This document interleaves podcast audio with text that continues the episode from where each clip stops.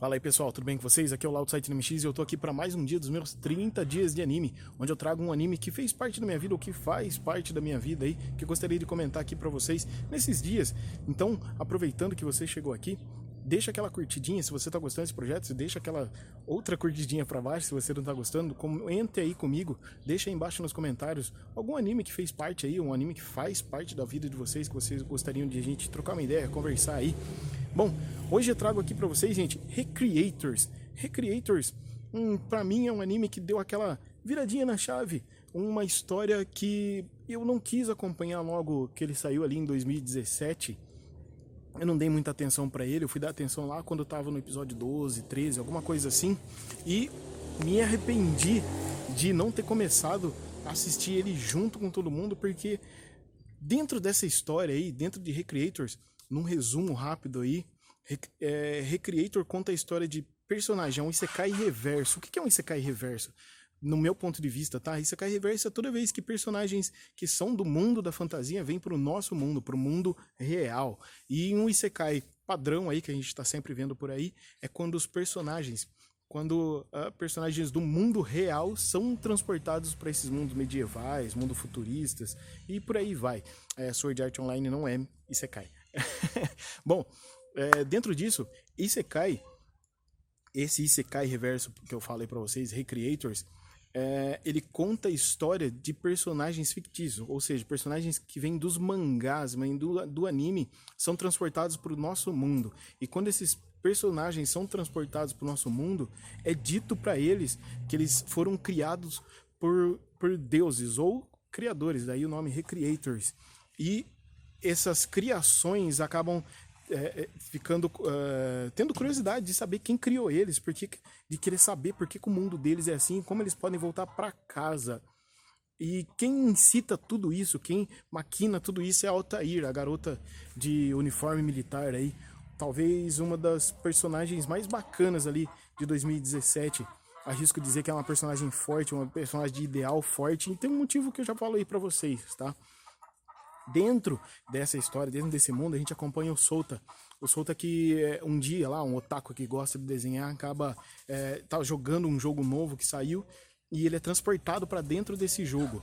E enquanto tá tendo as batalhas ali do jogo, ele é trazido de volta é, pro, pro nosso mundo, pro mundo real, e com ele vem a Celésia, que não entende o que está acontecendo, o que está acontecendo ali, onde ela tá, por que, que ela tá ali, e partir daí a história acaba se desenrolando com ela tentando entender. Nesse caminho todo eles acabam encontrando outros personagens, lógico, outros personagens muito grandes, gente.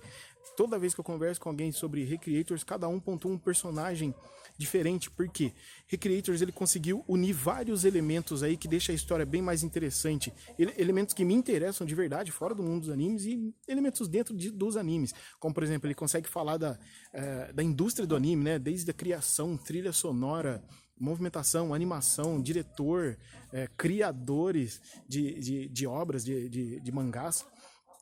Ele consegue falar, abordar sobre temas sobre o suicídio, que é o principal tema ali da metade para frente do anime, quando você começa a entender o que está acontecendo. É, ele fala também, lógico, dessa relação das pessoas que a gente pode fazer ou não aí quando alguma pessoa acaba precisando de ajuda. Recreators é, para mim, soou como um universo tão grande que eu acho, infelizmente, é uma pena ele ter acabado, porque é, acontecem algumas coisas ali que quem assistiu ou quem vai assistir vai acabar entendendo que é uma obra que, que merecia chegar um pouquinho mais longe, ter mais personagens. Para vocês terem ideia, Recreators teve aí o anime 2017, uh, tem um, um, mangá que saiu ali contando um pouquinho uh, do depois Recreator, uma coisa bem básica, e o mangá que sai até hoje, ele está no quinto volume lá no Japão, e nesse é, ele não terminou ainda. E nesses mangás que eu tô falando para vocês, eles acabam apresentando outro ponto de vista, né? Você vendo aquilo que aconteceu no anime, só que sendo outro personagem, em outro canto ali da história, que acaba deixando mais grande, que nem eu tô falando agora para vocês. Tá? Uh, falando aí da Altair, a Altair foi é, a vilã da história. Ela tem as motivações dela né, em acreditar que os criadores são maus, que os seres humanos são maus, por conta do que fizeram com a criadora dela, a criadora dela, a, a Setsuna, se não a garota de óculos lá, é, ela acaba se matando.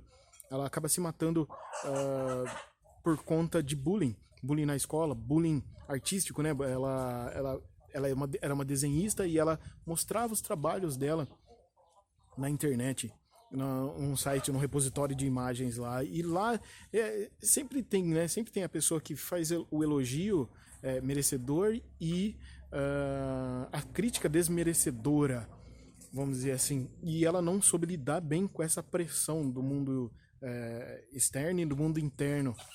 Vamos colocar assim, e ela acabou cometendo suicídio. E Altair vem disso, ela, ela nasce desse suicídio. Ela é transportada para esse mundo que, que aos pouquinhos a gente vai entendendo que ele é moldado, que, que, que utiliza a força da Altair. É, aliás, Altair utiliza a força do nosso mundo vindo da audiência que é aí que eu acho que é o ponto de virada do anime. É quando a, a gente percebe que os personagens conseguem fazer mais ou menos dependendo do que o público, do que os fãs gostam uh, mais para frente no, no, decorrer do anime, quando eles conseguem juntar, quando eles conseguem juntar os personagens uh, e, e, e colocam o público para decidir é, quem é o melhor, quem é o pior, quem pode vencer a batalha, quem não vence, quem ganha, ganharia mais poderes, quando eles conseguem reunir os autores, os criadores, para criar uma, uma nova história, um novo ponto de partida para poder salvar a humanidade da Altair, que cada vez ganha mais força por ser uma personagem independente, uma personagem que deixa claro que ela só quer a justiça pelo que foi feito com elas, tanto ela como a criadora dela. Ah, aí a gente tem o, o, o, o Solta, quando ele percebe que a Setsuna de alguma maneira pediu ajuda para ele e ele virou as costas para ela. Não por ser um, um cara um cara babaca, não por ser um, um cara que pro, pratica bullying. Para ele, ele ficou no canto dela enquanto ela tinha o problema dela. Ela com o problema dela e eu com os meus problemas. E isso influencia depois uh, nele, né? O, o, o, que acontece com ele depois, ele se questiona o que ele poderia ter feito se ele tivesse ajudado ela, se tivesse parado para escutar, conversar com ela quando ela chamou. A gente nota que no Japão, é, em várias e várias histórias, a gente percebe que as pessoas têm muita dificuldade em pôr para fora o que elas pensam, principalmente pessoas que elas acham que são amigas, que poderiam ajudar. A gente vê em várias obras, vários animes, a gente percebe isso daí. Em Recreators, é, é, essa, é, é esse conflito do Solta fica ali, é, você consegue entender é, isso e também faz pensar mais uma vez do que a gente poderia fazer na hora de ajudar o próximo, como a gente poderia, não precisa nem ser um estranho, às vezes um amigo mesmo, alguém que gente, do nosso convívio, o que, que a gente poderia falar, a gente poderia ser uma, uma direção melhor. E evitado que a Setsuna tivesse é, cometido suicídio e acabasse acontecendo o que aconteceu, tá? Esse lance da audiência, esse, é, essa parte da indústria, quando eles reúnem todos, todos em prol de um, de um festival, né? É, como eles veem, como as pessoas veem os personagens essas pessoas que nem sabem, nem imaginam que o que está acontecendo é real e, e, os que sabem que é real poderiam militar. Recreators é uma obra que eu acho que vocês poderiam e deveriam conhecer aí, assistir, tá lá no Amazon Prime. E é isso, gente. Acho que eu falei bastante Recreators. Tentei não dar spoiler, mas é um mangá que eu gostaria de ver lançado no Brasil. Será que um dia vem? Não sei. 2017 até hoje eu acho difícil chegar por aqui. Espero mais uma vez que vocês tenham gostado de, do que eu estou trazendo aqui para vocês. E eu fico por aqui, gente. Muito obrigado e a gente se vê nos próximos 30 dias de anime. Amanhã tem mais. Belezinha, gente? Tchau, tchau.